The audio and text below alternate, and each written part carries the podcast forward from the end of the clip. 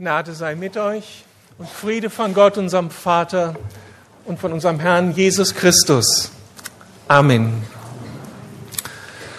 Es fühlte sich gerade so richtig gut an, die Lobpreiszeit. Vielen Dank dem Team. Das war musikalisch gut, das war atmosphärisch gut, super Texte über einen unglaublichen Gott. Da war so viel Begeisterung drin. Was für einen Gott beten wir hier an? Und das macht etwas mit uns. Das fühlt sich so richtig gut an. Und darum kommt auch Begeisterung rüber, darum kommt Liebe rüber zu diesem Gott. Problem ist nur, dass diese 20 Minuten jetzt gerade nur einen Teilaspekt unserer Gottesbegegnung abbilden. Da gibt es eben auch ganz andere Erfahrungen, oder? Das Thema deutet es schon an, die Anmoderation hat es angedeutet. Da stehen wir vor Gott, wir haben etwas bestellt bei ihm und er liefert nicht. Wer kennt diese Erfahrung? Also, willkommen im Club, willkommen im Boot, das ist unser aller Erfahrung, ein toller Gott, großartige Verheißungen, wir gehen zu ihm, wir wünschen uns was und er liefert nicht, der Himmel schweigt. Das muss erklärt werden. Darauf muss es Antworten geben. Und so machen sich natürlich Menschen auf und versuchen sich als Deuter der Situation. Und wer dann so ganz sein eigenes Befinden zum Ausgangspunkt nimmt und als Maßstab nimmt und anfängt, Wirklichkeit zu deuten, wie sie sich eben mit Gott darstellt, der kommt dann zu ganz bestimmten Ergebnissen und oft genug kommt dabei Gott schlecht weg. Er bestellt nicht, weil er ein Problem hat. Entweder zweifelt man ganz schnell an all den Texten, die wir gerade gesungen haben, die so die Größe, die Güte, die Treue Gottes beschrieben haben, oder man zweifelt ganz an seiner Existenz überhaupt und gibt Gott den Laufpass. Bringt doch nichts. Wir haben uns in den letzten Wochen immer wieder mit Texten des Jesaja auseinandergesetzt. Ich bin irgendwie von Gott dahin geführt worden und ich bin in den ganzen Adventswochen bis heute nicht mehr losgekommen davon. Immer wieder Jesaja, Jesaja. Selbst am Mittwoch, als ich Geburtstag hatte, ich schlag die Losung auf. Jesaja. Und das sind ja unglaublich ermutigende Texte, weil die Horizonte aufschließen. Das ist unglaublich. Kann mich so richtig äh, faszinieren, da kann ich mich hineinsteigern. Und dann gibt es Texte, die gehen so richtig ans Eingemachte. Und wisst ihr, da möchte ich einfach so machen. Die passen nicht. Die passen mir nicht. Die sind unangenehm. Aber ich muss sie predigen. Ich habe mich so schwer getan, aber ich muss es predigen, Jesaja 59. Wieder werden wir mit einem dieser Jesaja-Texte nach Israel entführt, Jahrhunderte vor Christus.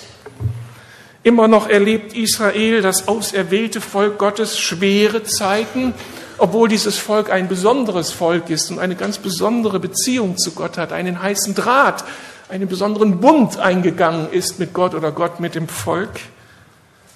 Und darum hofft man auf den Segen Gottes, hofft man auf die göttliche Privilegien, hofft man darauf, dass wenn man bestellt, dann auch bekommt. Aber nun bleiben die Antworten Gottes aus.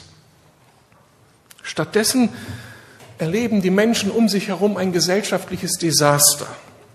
Dazu gehört Orientierungslosigkeit in den politischen Führungsetagen, wirtschaftliche Probleme überall. Die Straßen sind nicht mehr sicher und die militärischen Bedrohungen, die kommen noch dazu und lassen die ganze Sache sehr ungemütlich werden. Und in all dem scheint Gott zu schweigen. In dieser Situation fragen die Menschen nach Gott und haben dann ihre eigenen Kriterien und erleben, dass Gott eben so ganz anders ist und dann ihre Beurteilungen aussprechen und zu ihren Beurteilungen kommen. Und in unserem Fall wieder das Problem, dass das ganze Volk Israel Gott die Schuld in die Schuhe schiebt. Und hier nun muss Jesaja reagieren. Er ist ein von Gott auserwählter Mann und spricht im Namen Gottes immer wieder in die Zeit und in die Situation des Volkes hinein. Ein unbequemer Job, wenn man von Gott hört und dann hineinsprechen muss in eine geschichtliche Situation, um den Leuten einmal Ermutigendes, aber zum anderen eben auch Herausforderndes mitzugeben. So nimmt dieser Mann im Kapitel 59 die Vorwürfe des Volkes auf und formuliert seine Sicht der Dinge. Vers 1 sagt er, ihr meint wohl, der Herr sei zu schwach, um euch zu helfen. Und dazu noch taub, so dass er eure Hilferufe gar nicht hört. Oh nein. Somit fängt dieses Kapitel an. Da ist dieser Vorwurf. Gott kann ja gar nicht hören.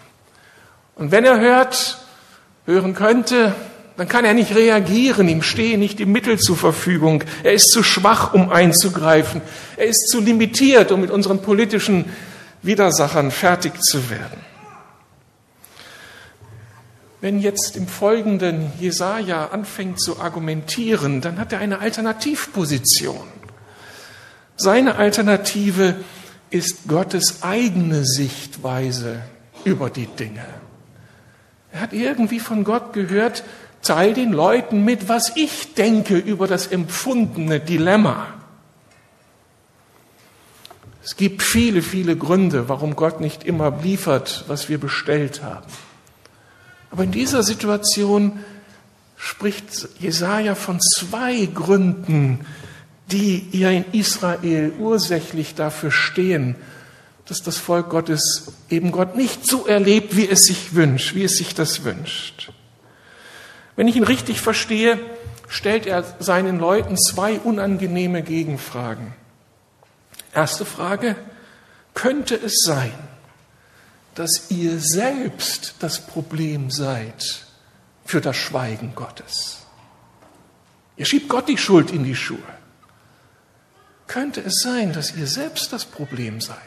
Ist ja zumindest eine theoretische Möglichkeit. Und er beantwortet das eben gleich Vers 2, eure Schuld. Sie steht wie eine Mauer zwischen euch und eurem Gott.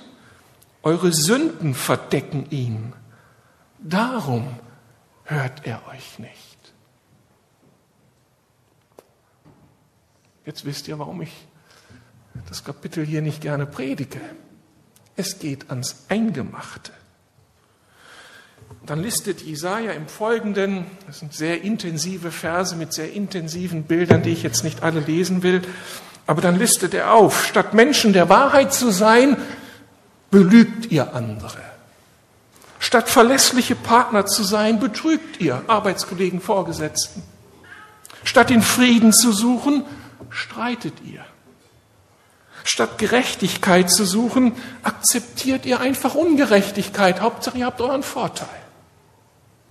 Ich könnte die Liste fortsetzen. Es kommt ein sehr düsteres Bild heraus von einem Volk, das von Gott weiß, das lebt, das sich gegenseitig das Leben schwer macht, versagt in den zwischenmenschlichen Beziehungen. Jeder macht so sein eigenes Ding. Also eine ganz andere Sicht des Problems. Ursache für das Schweigen Gottes ist das Versagen des Volkes. Zum einen ihr problematisches Verhalten untereinander, die Art und Weise, wie sie kommunizieren, miteinander umgehen, ist sehr fragwürdig. Da kommt so viel Egoismus durch. Und dann gibt es auch eine problematische Einstellung Gott gegenüber in diesem selbstzentrierten Leben eine problematische Haltung Gott gegenüber. Irgendwie haben die Leute, obwohl sie von ihm reden und im Tempel oder in welchen Häusern auch immer ihn anbeten, haben sie Gott irgendwie an den Rand gedrängt. Er ist nur noch ein bisschen Beiwerk in ihrem Leben, aber nicht mehr der Orientierungspunkt. Ja, einige haben ganz mit ihm gebrochen und sich von ihm verabschiedet. Es kommt so heraus, wenn man diese Texte jetzt im Einzelnen anschauen würde, alle Verse lesen würde. Und Jesaja behauptet, daraus ergibt sich die Konsequenz, dass sich irgendwie eine unsichtbare Mauer zwischen euch und eurem Gott geschoben hat. Der Segen Gottes dringt nicht mehr zu euch durch. Gott hört, Gott sieht eure Probleme, er hört eure Gebete, euer Sehnen. Er könnte eingreifen, er wollte eingreifen, aber Gott hat keinen Gegenüber, der ihn ernst nimmt. So kommt der Segen nicht an. Und das Problem liegt im Volk Gottes selbst. Das ist tatsächlich eine alternative Sicht auf die Probleme, die wir gerade beschrieben haben. Und eine alternative Sicht auf das Wesen Gottes. Eine herausfordernde, uns hinterfragende Sicht. Was für ein Gottesbild haben wir eigentlich? Nach dieser Sichtweise hier ist Gott nicht dieser harmlose Typ im Himmel, über den man denken kann, was man will, mit dem man umgehen kann, wie man will, der einfach zu funktionieren hat. Wenn Heinrich Heine im 19. Jahrhundert auf dem Sterbebett meinte, Gott wird mir vergeben, das ist ja sein Beruf, dann ist das Wunschdenken. Dann ist das Rumpfphilosophieren. Ich male mir mein Bild von Gott an den Himmel. Dann ist das reine Spekulation. Die Bibel argumentiert hier ganz anders und spricht sehr viel ernsthafter über Gott. Danach ist Gott ein heiliger Gott. Das heißt, ihn schmerzt zutiefst, wenn wir seine Vorstellungen vom Leben über Bord werfen und einander eben nicht in Liebe und Respekt begegnen, wenn wir miteinander friedfertig und geduldig umgehen und Recht und Gerechtigkeit suchen. Es schmerzt den Gott des Lebens, der in sich selbst herrliche, wunderbare Gemeinschaft lebt als der dreieine Gott. Es schmerzt ihn zutiefst, wenn Gemeinschaft unterwandert wird. Wenn wir alle nur unser eigenes Ding machen. Es bringt ihn auf die Palme. Gott hasst, wenn wir statt seiner andere Götter suchen. Macht, Sex, Geld, Karriere. Er hasst das nicht, weil er kleinkariert ist und um unsere Aufmerksamkeit fürchtet, weil wir dann eben anderen Götzen, Göttern hinterherlaufen, sondern weil er als Gott des Lebens aufgebracht ist, allem gegenüber, was Menschen das Leben raubt. Das ist dann einfach mit seinem Wesen nicht vereinbar. Der Gott der Liebe hasst Lieblosigkeit. Der Gott der Wahrheit hasst Lüge. Der Gott der Gerechtigkeit hasst Ungerechtigkeit. Und darum spielt er das Spiel der Menschen einfach nicht mit und sanktioniert und segnet, was wir da so miteinander treiben, sondern dann schweigt er. In der Sicht des Jesaja wiegt dann auch das Versagen von uns Menschen schwerer, als wir wahrhaben wollen. Versagen den Menschen und Gott gegenüber ist dann kein Kavaliersdelikt mehr, wie Gott eben kein Papiertiger ist. Das wiegt schwer. Versagen den Menschen gegenüber, ein sich Versagen Gott gegenüber. Das nennt die Bibel Sünde. Und das hat immer negative Konsequenzen. Wenn wir das einmal verstanden haben, Sünde hat immer negative Konsequenzen. Wie Taten eben immer Konsequenzen haben. Was wir säen, werden wir ernten. Lüge, Betrug und Ungerechtigkeit wird immer unsere Beziehungen unter, unterwandern und am Ende Beziehungen zerstören. Darauf kann man nicht zwischenmenschliche Beziehungen aufbauen, nicht in der Familie, nicht am Arbeitsplatz, nicht im gesellschaftlichen Miteinander einer Stadt. Und wo das den Ton angibt, gibt es Probleme. Bitterkeit und Unversöhnlichkeit, negatives Reden übereinander, das lässt unsere Seele schrumpfen. Wir werden als Persönlichkeiten immer kleiner, immer eng geführter. Und die Freiheit, sich dem Leben und den anderen zu öffnen, wird uns verbaut. Und wenn wir uns keine Ruhe mehr gönnen, den Sonntag nicht mehr wirklich frei machen, schaden wir unserem Körper, wir überfordern uns. Also unser Tun hat Konsequenzen. Das Schlimmste aber ist, dass Sünde sich immer negativ auf unsere Gottesbeziehung auswirkt. Wir können das so im Bild der Ehe deutlich machen. Ich bin mit meiner Frau einen Ehebund eingegangen. Wir haben uns Treue geschworen. Und wir leben und gestalten diese Ehe auf der Basis von Liebe und von Vertrauen. Und wenn der eine oder andere versagt, dann vergeben wir einander. Eine wunderbare, schöne Beziehung. Aber wenn ich nun versage und mein Ding mache und daran festhalte und das nicht gleich kläre, dann kommt da irgendetwas zwischen uns beiden. Dann kann auch außen hin alles funktionieren und die Umgebung denkt, die funktionieren ja wunderbar miteinander, aber da ist ein Bruch. Die Begeisterung füreinander ist weg. Die Kommunikation ist gestört. Wir spüren nicht mehr die Herztöne des anderen. Wir sind isoliert. Wir sind einsam. Und all das, was bis dahin Ehe kraftvoll und schön gemacht hat, ist auf einmal in Frage gestellt. Und so in unserer Beziehung mit Gott. Wir sind einen wunderbaren Bund mit ihm eingegangen. Er hat ihn für uns ermöglicht und wir leben mit ihm auf der Basis von Vertrauen, von Liebe. Das ist wunderbar und gut. Und Sünde bringt sofort etwas Negatives hinein. Das Vertrauen schmilzt, die Atmosphäre ist gestört, die Begegnung mit ihm ist gar nicht mehr so begehrenswert. Und damit verpassen wir so den ganzen uns zufließenden Segen Gottes. Diese Gesetzmäßigkeit findet sich nun nicht nur in der persönlichen Beziehung eines Menschen zu Gott, sondern sie gilt auch in den größeren sozialen Einheiten, in denen wir leben. Sünde kann eine ganze Familie blockieren. Und da sind alle betroffen. Sünde kann eine Gemeinde berühren. Und auf einmal kommt Gott nicht mehr durch. Und wir wundern uns, dass so viele Dinge nicht gelingen. Ja, Sünde kann eine ganze Stadt, ein ganzes Land runterziehen und ruinieren. Und je mehr wir Gott den Laufpass geben in unserer Gesellschaft, umso größer wird der Schaden, umso herausfordernder wird Zukunft, weil wir diese Zukunft alleine meistern müssen, wenn wir uns von Gott verabschiedet haben.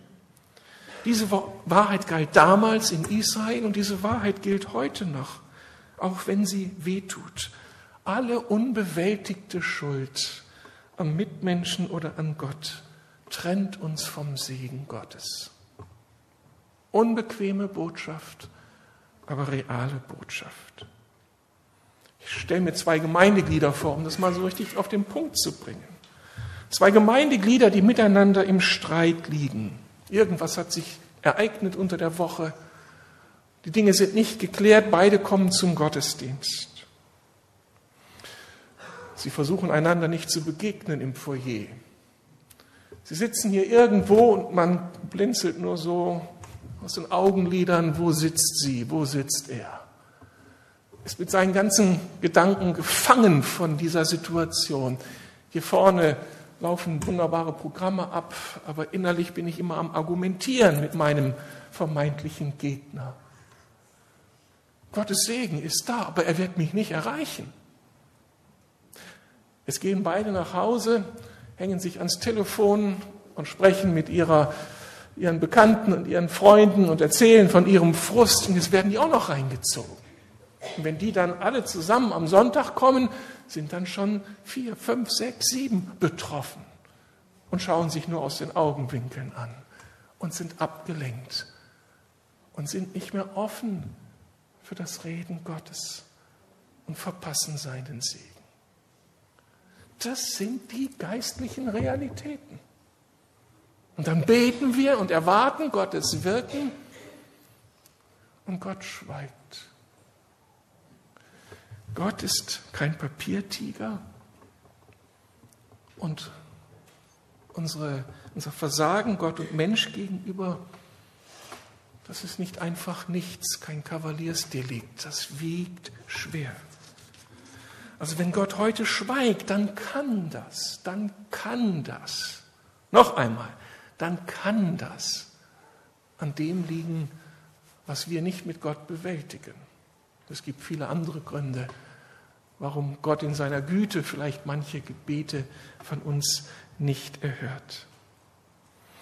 Konsequenterweise müssen wir das immer wieder als Christen auf dem Schirm haben und ist das eigentlich unser ständiges Gebet für uns selbst, aber auch für unser Eingebundensein in Familie, Gemeinde, in unserer Stadt, für unseren Arbeitsplatz, für unser Land. Herr, ist mit mir alles in Ordnung?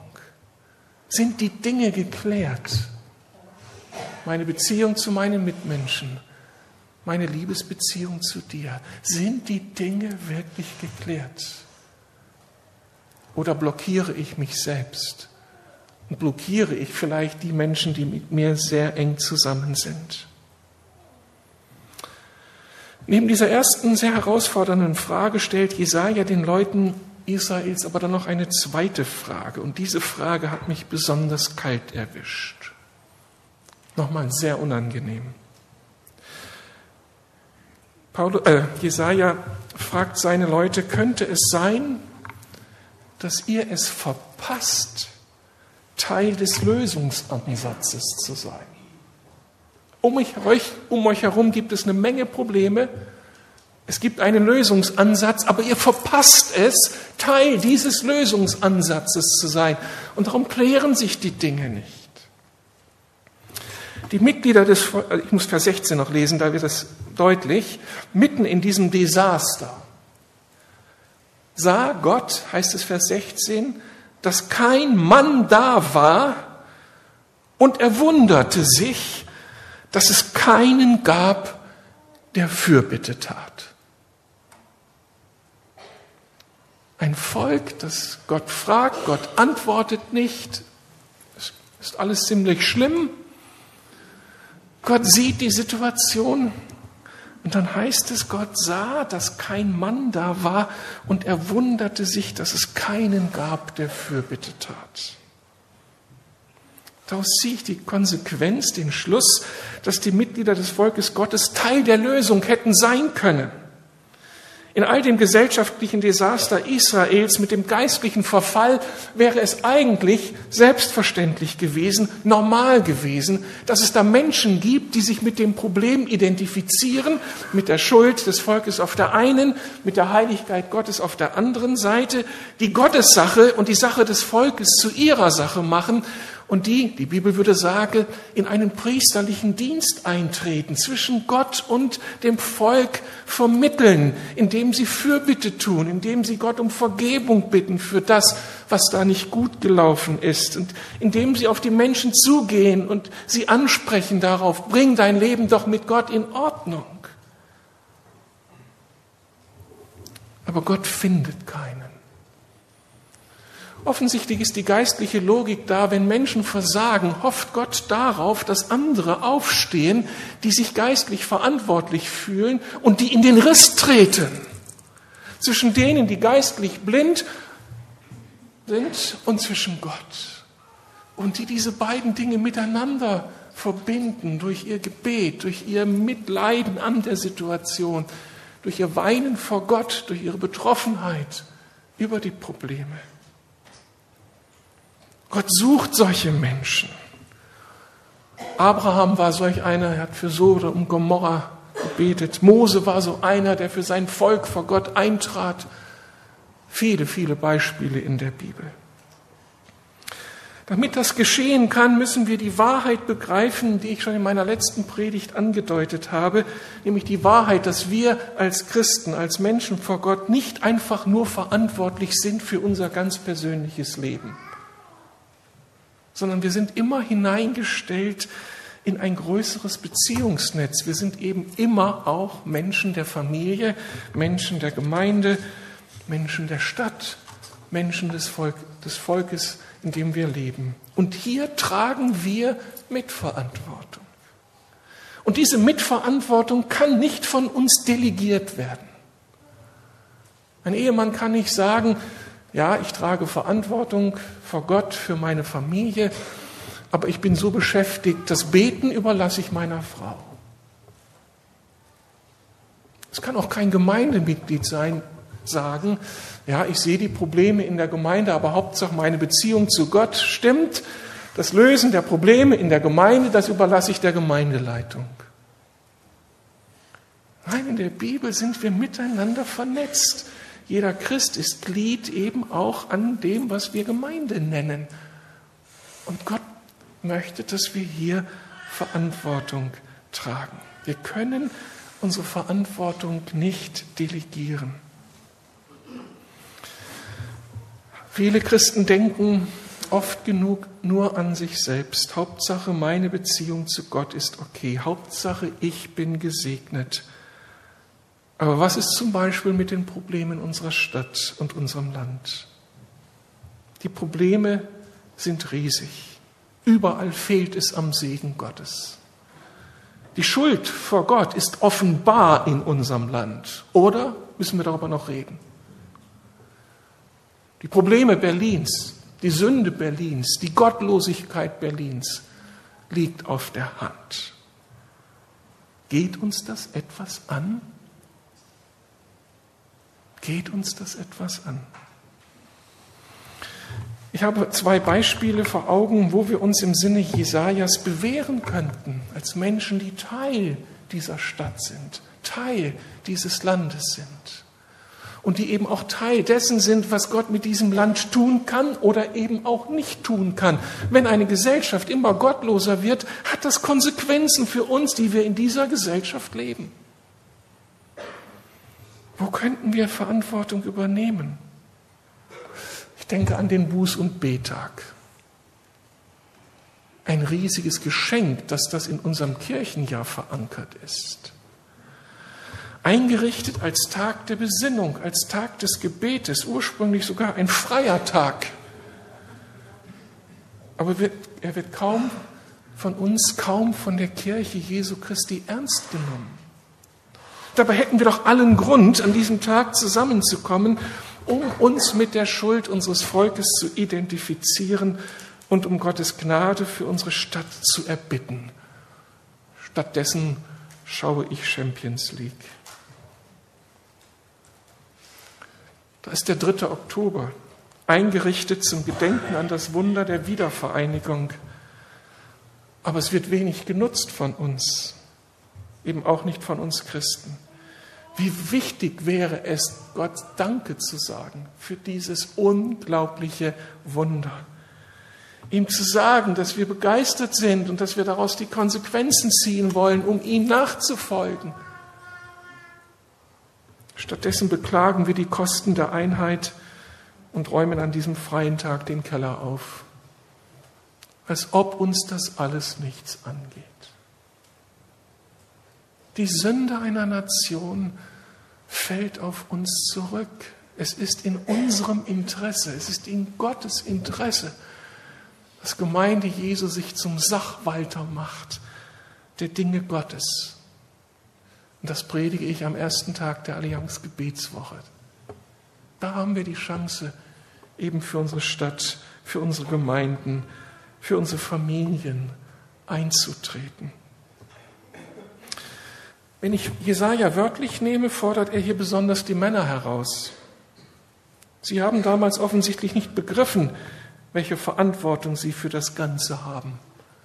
Und das ist ja bis heute das Problem. Gebet, das delegieren wir lieber den Frauen und wir machen die richtigen Dinge. Das ist ja noch immer so in unserem Kopf. In den Gebetsversammlungen der Gemeinden, überall findet man in der Mehrheit die Frauen. Wir haben Wichtigeres zu tun. Und wir verpassen die Identität, die Gott mit uns verbindet, dass er sagt, Männer, ich gebrauche euch, um Geschichte zu machen. Männer, ihr tragt Verantwortung. Ich will mit euch Verantwortung tragen und euch gebrauchen in den Bezügen, in denen ihr lebt. Wenn du Familienvater bist, Ich will dich gebrauchen, dass du im Gebet vor mir die Dinge für deine Frau, für deine Kinder vor mich bringst, damit ich antworten kann und segnen kann. Das kannst du nicht auf deine Frau delegieren. Männer, ich brauche euch, um in eurer Stadt, um in eurem Land zu segnen. Das ist die Überzeugung des Paulus, wenn er in 1 Timotheus 2.8 eben so deutlich sagt, ich will nun, dass die Männer an jedem Ort beten, indem sie heilige Hände aufheben, ohne Zorn und zweifelnde Überlegung. Sie sollen beten für alle gesellschaftlichen und politischen Mandatsträger, damit wir, Zitat, in Ruhe und Frieden leben können. Und Gott sucht diese Männer. Müsst mal Hesekiel 22 lesen. Da sucht Gott die Männer, die aufstehen. Das heißt nicht, dass wir Frauen, ihr Frauen nicht mehr beten sollt. Ihr versteht das richtig. Wir sollen in unsere Verantwortung als Männer kommen, weil Gebet wichtig ist und weil Gott sich entschieden hat, uns darin ernst zu nehmen, uns darin zu gebrauchen. Bevor jemand das als nun Druck als Überforderung empfindet, machen wir uns bewusst, wie unglaublich schön diese Einladung Gottes ist. Dass das Einladung zum, zur Begegnung mit Gott selbst ist. Dass hier nicht Leistung angefragt ist, sondern dass wir Zeiten mit Gott erleben, wo er unsere ganze Aufmerksamkeit hat wo wir uns in den Riss stellen für die Menschen, mit denen wir umgehen, für die wir Verantwortung tragen und mit unserem geliebten Herrn. Und wir bringen das zusammen. Das ist nicht überfordernd. Da wird uns kein Joch aufgelegt, sondern damit kommen wir in unsere Berufung. Der Spiegel hat gerade deutlich gemacht, wie Männer überall in dieser Gesellschaft in der Krise sind. Wer bin ich? Und sie entlassen werden aus ihrer Verantwortung und so viele Verunsicherte zurückbleiben. Gott sagt, ich will dich als Mann mit dir Geschichte machen. Ich, dein Vater und Gott. Das ganze Kapitel des Jesaja 59 endet dann in einem unglaublichen Text, der die Schönheit und Größe Gottes beschreibt, die Initiative, wie Gott sich eben nicht frustrieren lässt von einem Volk, das in Sünde lebt, von Männern, die nicht in ihre Verantwortung kommt, sondern wie Gott dann in den Riss tritt, wie Gott dann aufsteht und für Zukunft sorgt. In Vers 16 heißt es, nun greift er selbst ein, als er wahrnehmen muss, da steht keiner auf. Dann heißt es, nun greift er selbst ein, machtvoll und gerecht. Und später dann, er kommt wie ein reißender Strom, den der Atem des Herrn antreibt. Für Jerusalem kommt er als Erlöser, als ein Befreier für alle in Israel, die sich von ihrem gottlosen Leben lossagen. So spricht der Herr, ich will einen Bund mit euch schließen. Mein Heiliger Geist, der auf euch ruht, wird bei euch bleiben. Und die Worte, die ihr von mir empfangen habt, werden von Mund zu Mund gehen. Auch eure Kinder, Enkel und Urenkel werden sie noch kennen. Das bleibt für alle Zeiten so, denn mein Wort gilt. Wer mit Gott konfrontiert wird, wird immer zwei Worte hören. Das erste Wort konfrontiert uns immer mit dem heiligen Gott. Und wir schrecken auf, wenn wir dem heiligen Gott begegnen und nehmen auf einmal die unglaublich vielen Flecken in unserem Leben wahr, was da alles vor Gott nicht Bestand haben kann. Wer dem heiligen Gott begegnet, dem schlottern die Knie. Das hat der Jesaja erlebt, Jesaja 6. Aber dann gibt es immer das zweite Wort Gottes. Und dieses zweite Wort offenbart etwas von seinem liebevollen, gnädigen, barmherzigen Charakter. Und wir können aufatmen. Im ersten Moment erleben wir, dass wir nichts haben, dass wir den Tod verdient haben, dass wir vor Gott nicht bestehen können, dass wir nur Versager sind, nur überfordert sind. Und dann spricht er sein zweites Wort und wir können die Welt nicht mehr fassen, dass dieser Gott an mich glaubt, dass er für mich in den Riss tritt, dass er alles getan hat, dass er mir seinen Geist schenkt. Und dann leben wir wieder auf. Und dann stehen wir sprachlos vor ihm, überwältigt von seiner Güte. Dieser Gott weiß genau, wie es mit mir aussieht, in mir aussieht. Und er lässt nicht von mir los. Das ist die ganze Botschaft Israels. Israels hat versagt und versagt und versagt und versagt. Und Gott gibt ihm keinen Laufpass und resigniert nicht und verzweifelt nicht, sondern Gott steht immer auf, ergreift die Initiative, gibt neue Lösungsansätze, schenkt neue Horizonte und er schließt auch seinem Volk Israel eine Ewigkeitsperspektive, die es in sich hat. Das ist dein und mein Gott. Also, heute Morgen bekommen wir einen Blick ins Herz Gottes und wir sehen einen aufbegehrenden Gott voller Schmerz über Lieblosigkeit, Lüge, Ungerechtigkeit, die wir uns leisten in unseren zwischenmenschlichen Beziehungen und voller Schmerz über die geistliche Passivität seiner Leute, wenn wir nicht in die Gänge kommen, nicht in den Riss treten, nicht begreifen, was unser hohes Mandat ist für Familie, Gemeinde, Stadt, Land. Und wir sehen den barmherzigen und gnädigen Gott, wie er uns in Christus entgegenkommt, wie er unser Versagen vergibt, uns die nächste Chance einräumt und diesen Bund mit uns beschließt oder erneuert. Und er kommt uns durch den Heiligen Geist entgegen, der uns zu neuen Menschen machen möchte, die den Pulsschlag Gottes aufgenommen haben und sich in ihrem Alltag bewähren. Egal also, zu welchem Ergebnis du gekommen bist, ob du dich wiederfindest in dieser Beschreibung, deine Sünde scheidet dich, trennt dich vor deinem Gott und du spürst, da sind Dinge nicht in Ordnung und die müsste ich in Ordnung bringen, das kann jetzt nicht so stehen bleiben. Wenn das der Fall ist, bist du herzlich eingeladen. Gibt es Hoffnung, da ist Vergebung, egal wie häufig diese Sünde passiert ist. Oder ob du dich entdeckst als jemand, der sich versagt hat und nicht mit Gott kooperiert hat, da ist Hoffnung. Wenn in deiner Familie die Hoffnung erstorben ist und du nicht mehr rechnest damit, dass Gott noch Dinge wenden kann, Gott ist immer noch da und treu und in der Lage, die Dinge zu wenden.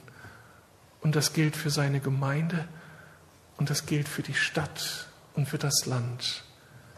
Ich möchte ganz auf seine Gnade setzen. Und damit werde ich gut fahren. Und das ist besser, als auf alles andere zu setzen. Amen.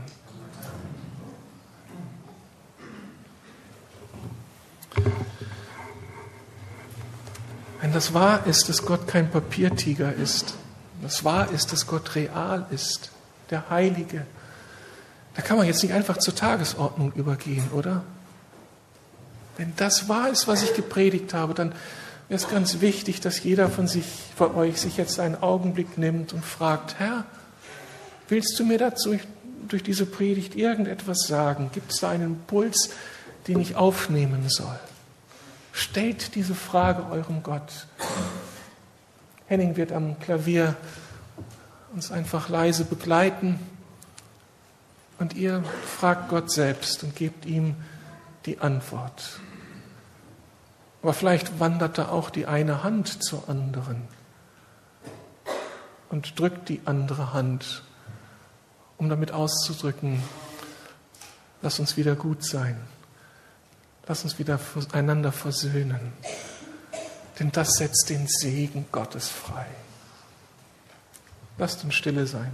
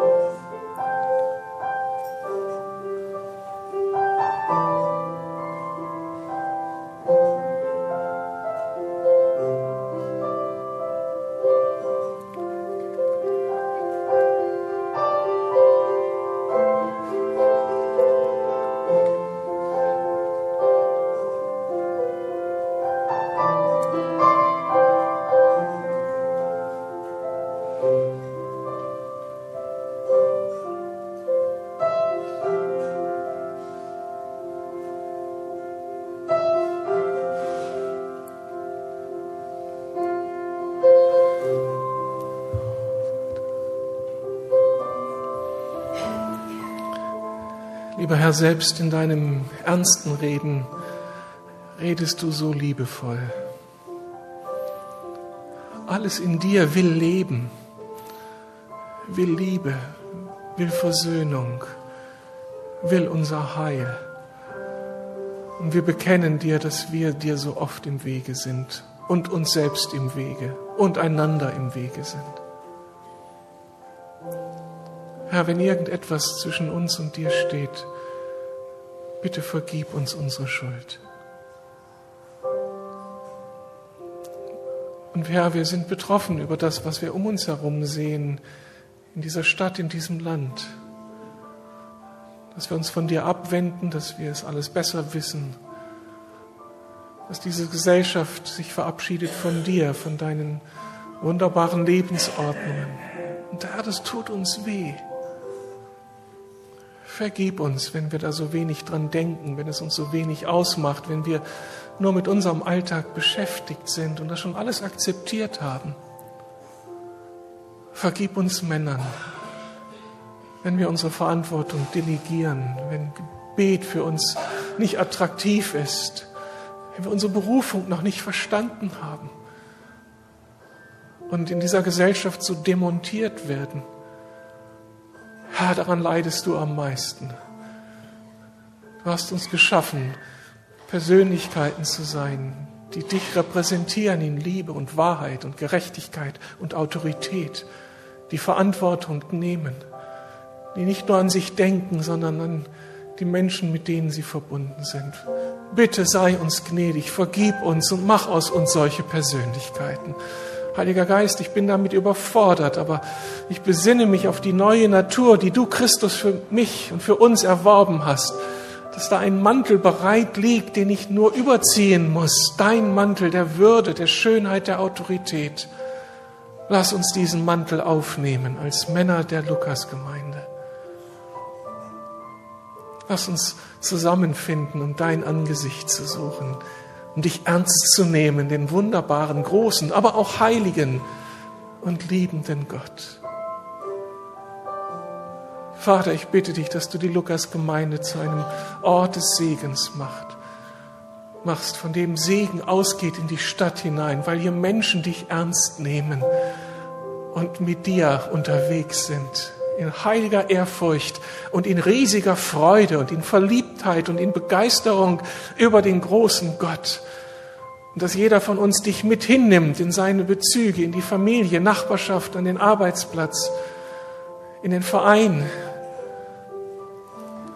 Wir wollen dich verkörpern zum Segen dieser Stadt. Danke, dass du zwei Worte heute Morgen sprichst. Das Mahnende und das Ermutigende. Das Korrigierende und das Freisetzende Wort. Wir beten dich an.